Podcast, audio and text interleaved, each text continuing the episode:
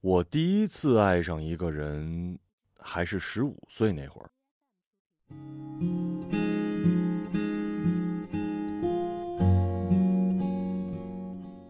不知为何，胸部突然开始发育，很快就要拼命勒着才能穿进作为夏季校服的白色短袖衬衫。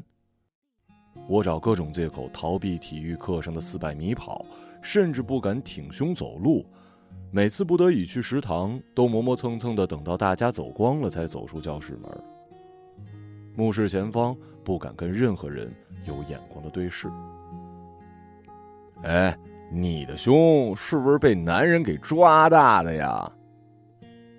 在食堂里，好事的人带头起哄，他故意将菜汤泼到我胸前。认识不认识的人都转过脸来看我，油渍顺着白衬衫蔓延开，我胸前的花纹毫发毕现。你们够了没有？隔壁班的男同学 W 站起来维护我，他替我挡住了别人瞄向我的穷寇眼光。我和他是奥数班的同桌，但并没有过多交集。只知道他因为父母离异，所以比同龄人更早熟。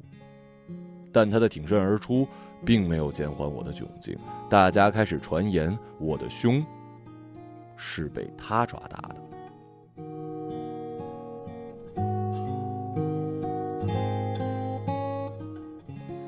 期中考试之后，我跟他都上了光荣榜。好事者将我跟他的照片剪贴之后拼在一起。放在学校的公告栏上，我们被一起孤立，被嘲笑。当大家跑去操场踢足球或者打篮球的时候，我们在空荡荡的走廊尽头相遇。我们都住在离市中心很远的七野雁区，需要坐漫长的七路公交车。那是绿色的、没有空调的老式公交。夏天的阳光从打开的车窗里洒进来，带着某种跃跃欲试，搭配充满人造香精的橘子味冰棍儿。我们并排坐着，换着看书包里的小说。他中考发挥失常，我们在毫无心理准备的情况下分道扬镳。我给他写了许多封并不能称作情书的信，在有机会寄出去之前，被母亲发现了。那时早恋被视为洪水猛兽，像我这样既不可爱也不美丽的女孩，更是除了读书之外别无选择。人丑还得多作怪，是不是啊？母亲尖叫，像过去的十年那般，扬起手就要打我，而我竟然第一次挡住了她的手。她愣住之后，歇斯底里的哭了起来。我趁机离开了家。那是二零零四年的平安夜，天上飘着小雪，购物中心门口有会发光的圣诞老人，商场里巨大的喇叭放着林俊杰的《江南》。彼时庆祝圣诞节的人还不算多，父亲很快骑着自行车找到了在购物中心门口徘徊的我，吃碗牛肉拉面就回家吧。他带我去了门前的小摊儿，嘱咐摊主放双倍的牛肉跟香菜。在牛肉面氤氲的香气里，我看到了父亲头上的几缕白发，也放弃了与 W 之间懵懂的情感。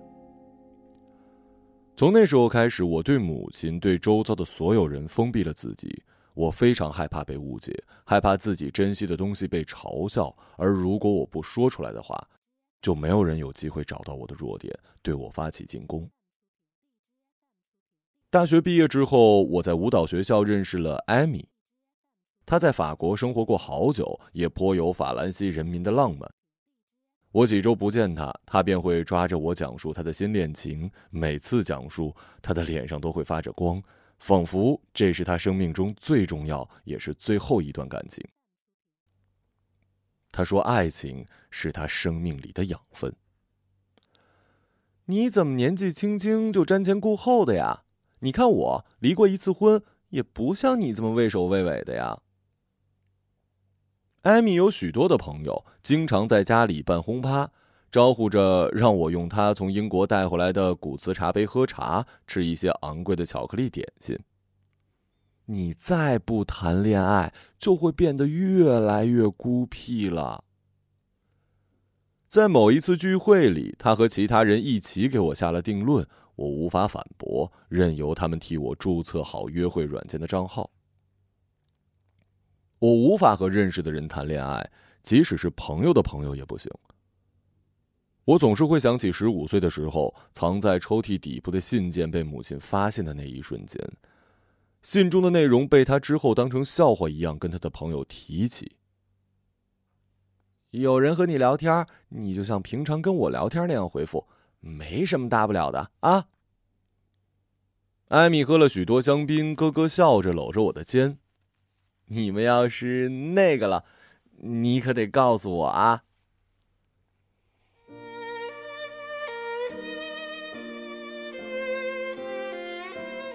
Sean 是第一个在我页面下点喜欢的人。他刚刚被澳洲总公司派驻到香港。他在自我介绍中写道：“热爱中国文化，目前正在学习粤语。”我们发短信聊天，话题不痛不痒，进展缓慢。艾米说：“既然他那么喜欢中国文化，就约他饮茶吧。”那是一个暴雨之后十分晴朗的早晨。天空看起来高的出奇，我们约在了离我家不远的太白海鲜酒楼。这也是艾米的建议，既不要过于随便，也不要过于隆重。Sean 比照片上要胖一些，双下巴，肩膀很宽，穿着松垮的牛仔裤跟簇新的跑鞋。他用粤语说：“你好。”我也说：“你好。”我们非常恭敬的握了手，就像要准备洽谈合同那样。酒楼装饰着俗气但是喜气洋洋的红色和金色，桌布上有陈年的线头，食客人手一份街上派送的免费报纸。阿姐推着点心车过来，为了避免最初对话的尴尬，我眼疾手快的拿了水晶虾饺、叉烧肠粉、流沙包、豉汁凤爪和南乳猪手。阿姐拿着印章，在点菜纸上按照碟头数目盖章。烧案吃的瞻前顾后，似乎被陌生人之间如此近距离的接触吓到了。他将凤爪和排骨囫囵吞下，将骨头嚼碎之后咽下去。在咀嚼的间隙，我们稍微聊了一下天气、旅游、上的粤语课。我给他转述了艾米告诉我的一些趣事。他给面子的笑起来，这些话题我们已经在短信里聊了很久了。呃，再点点吧，呃，点点你爱吃的。我叫了这里最有名的一道干炒牛河，牛肉夹杂着大葱、豆芽儿在大铁锅里趁热用明火炒出，充满镬气。菜端上来之后，上意想不到的沉默下来。吃不惯这道菜，嗯，不是。他很快放下筷子，要了一瓶冰啤酒，一饮而尽之后又要了一瓶。和我们搭台而坐的爷叔放下了手中的报纸，颇为好奇的看了过来。我要抽根烟。他突然这么说着走了出去，我匆匆结了账也跟了出去，最后在拐弯的墙角处发现了蹲着抽烟的他。一楼门店专卖做烧味的外卖，油腻腻的烧鸭味道萦绕在我们的身边。他小学那会儿，家里开始经营一家提供三餐的家庭式酒店，因为开业之前借了太多贷款，所以必须一天不停的揽客。客人有想吃的菜肴呢，母亲就亲自下厨去做；客人有想去的景点，父亲呢就亲自驾车。很长一段时间，全家为了月底能够还上贷款而过得紧巴巴的。父母承诺会回来吃晚饭，会带他去游泳，会开车载他去学校篮球队训练，但没有一次兑现过。感恩节、圣诞节之类家庭团聚的时刻，更加是酒店的旺季。他被一个人留在家里。马路对面的中餐馆伙计会来送晚饭。中餐馆里提供多油多盐多糖的西式中餐，有柠檬鸡、西兰花牛肉、宫保鸡丁、扬州炒饭、但他最喜欢的是那道干炒牛河。母亲看他喜欢吃，便天天让伙计送。他们在酒店开始盈利之后，生了我的妹妹。现在我妹妹每天都能吃到妈妈做的菜，而我当时只能吃干炒牛河。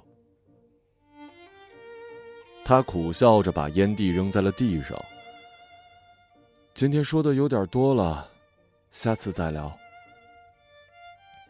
很快，他便消失在了地铁站的人流里。这怎么说都不算是一场顺利的约会，但又像是一本悬疑小说的第一章，总让人忍不住读下去。我应该那个时候就让你不要再联系这个混蛋的。几年后，艾米和我在洛杉矶重聚的时候说起了肖恩，但当时我也真的很想知道他身上究竟发生了什么。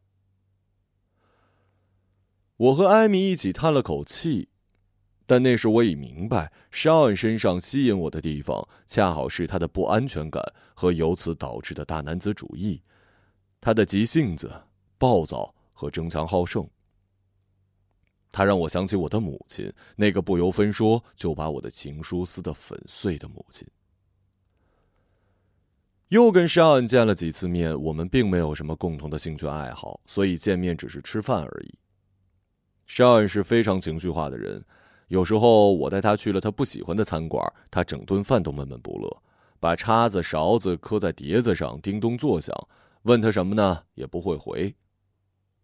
有的时候正巧去了他喜欢的餐厅，他就非常开心，所有食物都吃得精光之后，还会点一份打包带走。我们自然的发生了性关系，开始经常在对方家里过夜。他说：“小时候，母亲在酒店里天天下厨，回到家之后反而不愿意给他做饭，让他觉得不公平。”我把调料带到他家，用老抽、醋、料酒和淀粉腌制牛肉，加热油锅之后，把葱姜蒜加进去，高温爆炒，又在炉子上用小火慢慢炖着一锅黄澄澄的鸡汤。整个房间充满了市井的香气。哎。这才像个家嘛！他舒服的把脚翘在电视机矮柜上，怎么说道：“你不会是假的吧？”他目不转睛的注视着我，我要确保你不会消失不见。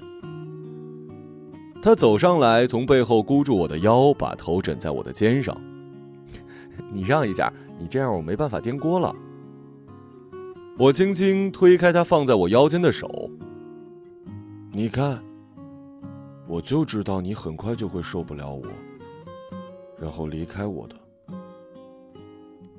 他落寞的看了我一眼，走进卧室，砰的一声关上了门。你不会离开我的吧？深夜，我在睡梦中翻了个身儿，突然听到他在我耳边如此问道，我被吓了一跳，以为发生了什么事儿，想要爬起来开灯，他紧紧从上方抱着我，不让我动弹，不让我离开他半步。一定不会离开你的，但是你这么可爱，做饭又好吃，一定很多人喜欢。上次我们去餐厅，有个男人一直瞄你。我恨不得揍他一顿。为了让他安心，我当着他的面删掉了手机里许多男性朋友的电话，只留了几个必要的联系方式。我们一起去了几次愉快的短途旅行。他热爱去澳门，这是一座巨大的、奢华的、财富殷实的城市。在这座城市里，几乎感觉不到白天跟夜晚的分别。他说，澳门能让他忘记烦恼。有一天，我从午睡中醒过来，却看到原本奢华的酒店房间，仿佛被龙卷风刮过一般的狼藉。我试图通过电话、短信和邮件各种方式联系他，但一直未果。这不是他第一次切断跟我的联系，但我的内心有一种不祥的预感。凌晨，他醉醺醺的回来，一开门就提着我的衣领，将我像是一只小鸡一样拎起来，然后狠狠的摔在地上，我的胸口撞在了桌角。Kimi 是谁？我还没来得及从地上爬起来，他已经走到我的面前，带着轻蔑，从正上方俯瞰着我，巨大的身形像是一朵乌云笼罩着。我的舞蹈课搭档，舞蹈课，你们只是搭档关系吗？是啊。他一下子从柜子里拿出我们前一晚一起买的红酒，示威一般，砰的一声砸在了桌角，就像是鲜血一样蜿蜒开来，一点点流到我的身下，浸湿了我的裤子。你们为什么要一起去第八位？快说！我又惊又怕，感觉好像回到了十岁那会儿，在钢琴学校的彩排上忘记了谱子，我颤抖着从舞台上下来，不敢看远处母亲震怒的脸，我的神经被勒紧，连呼吸都觉得困难。他哼哧哼哧呼吸着，汗水从脸的各个方向沁出来，我屏息凝神，不知道他接下来会做出什么事儿。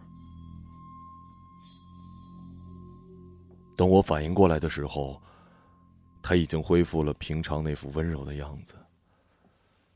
他跪在我的面前，把手小心翼翼的放在我的额头，看我睁开了眼，立刻将我扶起来，靠墙坐着，又塞给我一个靠垫儿。他自己跪在地上，仔细检查我胸前一大块淤青，小心翼翼的拿来医药箱给我上药，又用毛巾做了一个冰袋。我后来才知道，他在我午睡的时候查看我的手机，Kimi 正好在那时发来短信，问我周四晚上去不去第八维。第八维是舞蹈教室的名称。我和 Kimi 正在准备年底的舞蹈比赛，因此便没有删去他的联系方式。他跪在我的面前向我道歉，希望我原谅他。他就用那么哀切的眼神看着我的伤口，双手颤抖着握着我的手。就像母亲在打了我之后，总会在我睡着时进我的卧室，坐在我的床边，久久的凝视我。我还记得他说爱我的时候脸上的温柔深情。我亦害怕和他分手之后，再也找不到爱我的人。好在道歉之后，我们似乎又成了亲密无间、不可损害的伴侣。我陪他去那些通宵的游戏厅打游戏、玩飞镖。喝酒和大麻，让他开心极了。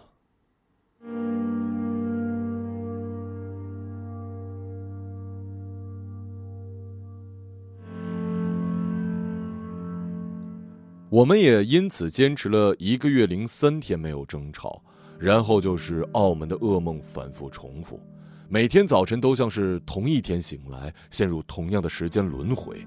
争吵的导火索不尽相同，有的时候因为我要加班，所以没赶上原本要看的电影场次；有的时候因为我要去见他的朋友时表现的不够活跃。有一次他来我出差的城市看我，我陪他游玩了一个周末之后，必须要回去工作。他在我整理好工作要用的笔记本电脑跟文件之后，突然歇斯底里的大叫，疯狂的砸我的笔袋、订书机、文件袋。你为什么要离开我？为什么每个人都以工作为借口要离开我？工作就那么重要吗？走廊里的路人纷纷围观，问我要不要叫保安。我让他立刻离开酒店回香港。而当我结束出差回到香港之后，却看到他跪在我公寓的门口，手里捧着一枚戒指。那是他祖母去世前留给他的传家宝。我们这样就算订婚了，你看，我也送给你戒指了。我还没有强大到可以拒绝求婚戒指的地步，尤其在我母亲对我未婚未育的状况大为不满之时。你什么时候跟肖恩一起结？你什么时候跟肖恩结婚呢？和母亲一起坐车去上海过年的时候，他问：“你外婆一直想抱外孙的嘞。”大伯伯的女儿结婚很早，生下了家族中的第一个第四代。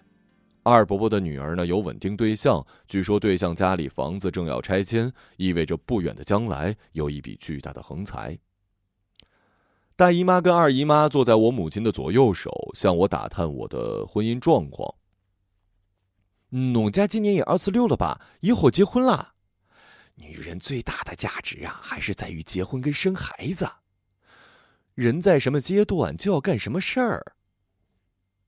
他们三个达成了共识，订婚之后，我们计划从悉尼开车去墨尔本游玩。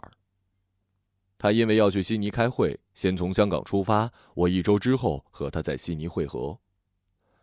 谁知道我出发前一天突然台风过境，机场几百架航班无法起飞，只能改签了两天之后的机票。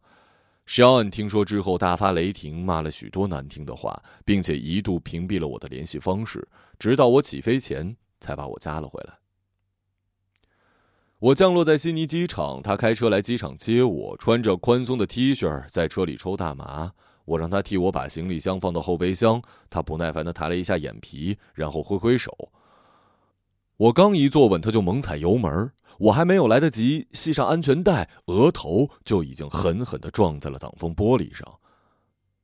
他呵呵的笑了起来。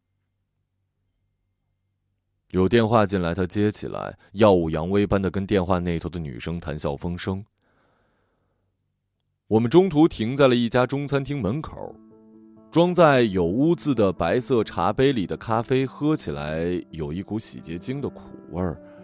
柠檬鸡太甜，西兰花牛肉太咸，宫爆鸡丁中的花生又湿又软，扬州炒饭的米饭是夹生的，唯有那盘干炒牛河，吃起来味道还不错。你就像我爸妈一样，经常给我虚假的希望，之后又不出现。他的凝视既冷漠又充满感情。为什么？为什么我订好了悉尼的酒店套房，满心欢喜的等你来，你却不出现？因为有台风啊。他们也总这么说。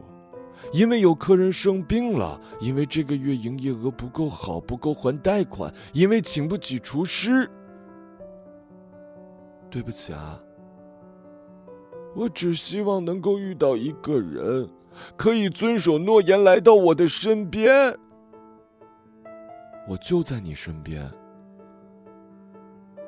我一直希望找到一个人，可以把他作为我生命中最重要的存在。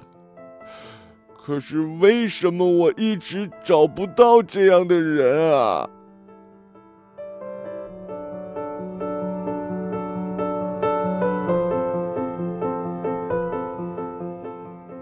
他的声音听起来那么痛苦，我们对视着，谁都没说话，仿佛在比赛，谁能看得更久一点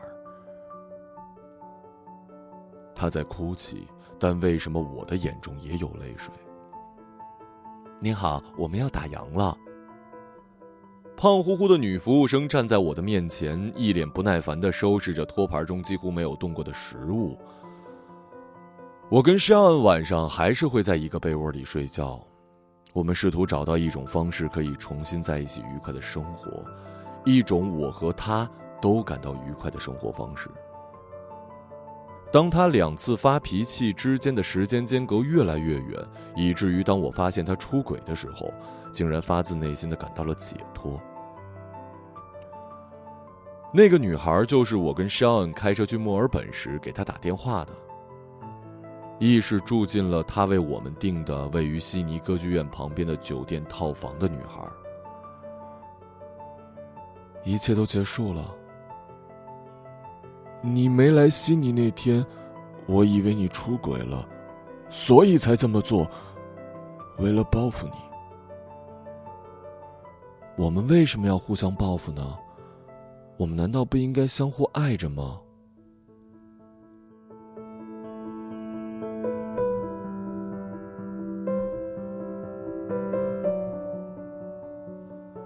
母亲并没有像我以为的那样对我的分手大发雷霆。我想要你结婚了，是为了有人来接替我照顾你。我一直都是为了你好，但你从来不听我的话呀。你看别人家的小孩啊。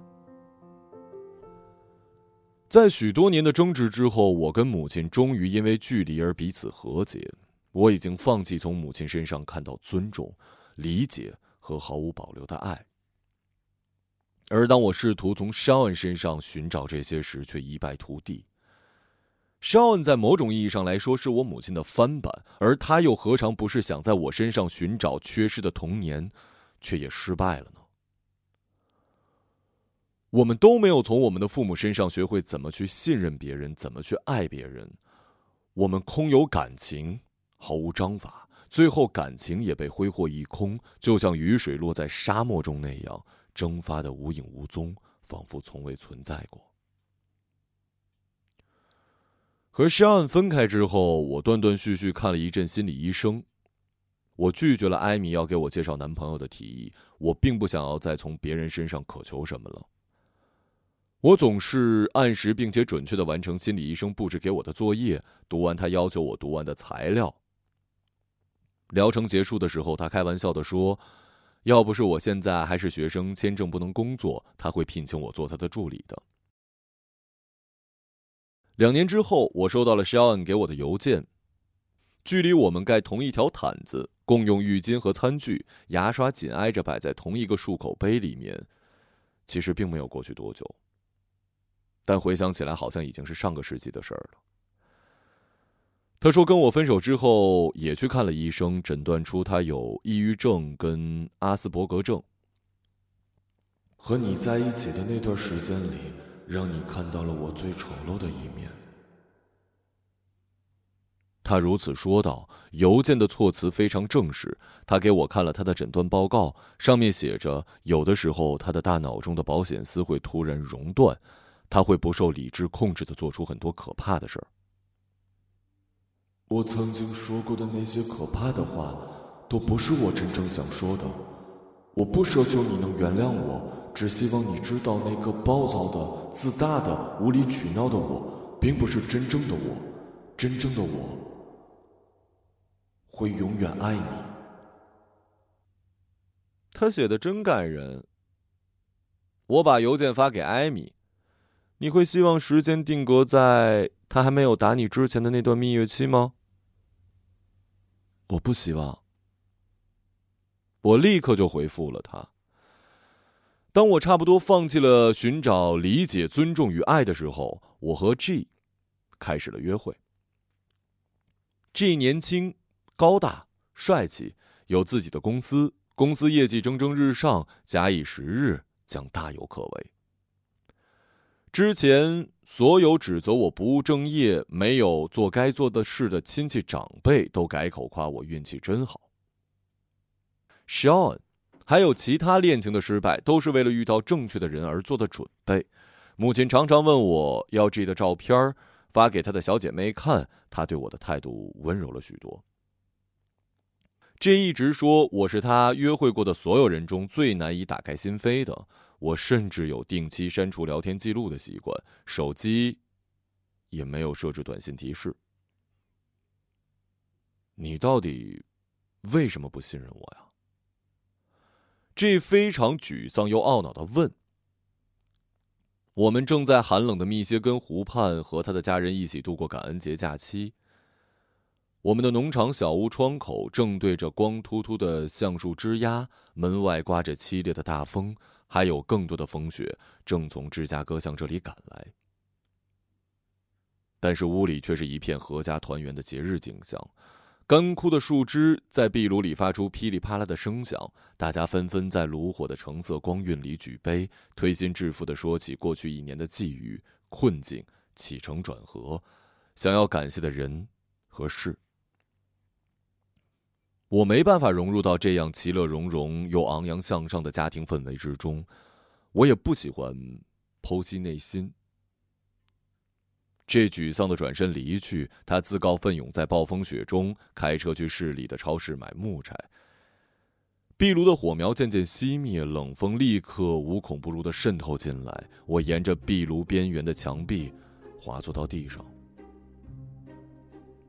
但是和我母亲还有 Shawn 都不同的是，他在两个小时之后回来，手里拿着一盒我喜欢牌子的巧克力曲奇，没有打骂、哭闹、争执。他用新买来的木柴把炉子里的火升得更旺，然后邀我出去走走。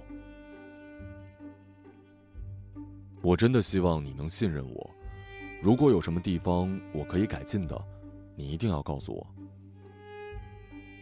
我们手拉着手，在刚堆积起来非常松软的雪面上走着，但是也不着急，我们未来的日子还长着呢。我想起我们相处时候的一些事儿。我在健身的时候脚趾受了伤，他非但没有责怪我，而是耐心的替我冲洗包扎，跪在地上替我剪脚指甲。我加班回家之后，直接在沙发上睡着。半夜醒来，发现他替我脱去了眼镜跟外套。床头柜上放着一杯水，我的手机已经充好了电。和他在一起的时候，有一种说不出从哪儿来的笃定，觉得未来也无法让我们分开。我想，只要假以时日，我必然会对他完全敞开心扉的。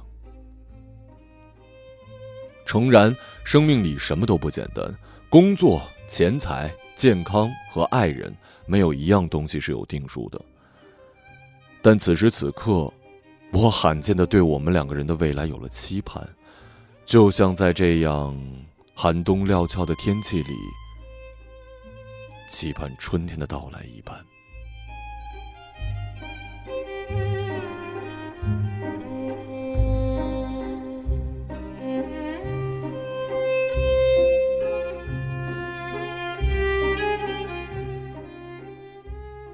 一个朗读者，马晓成。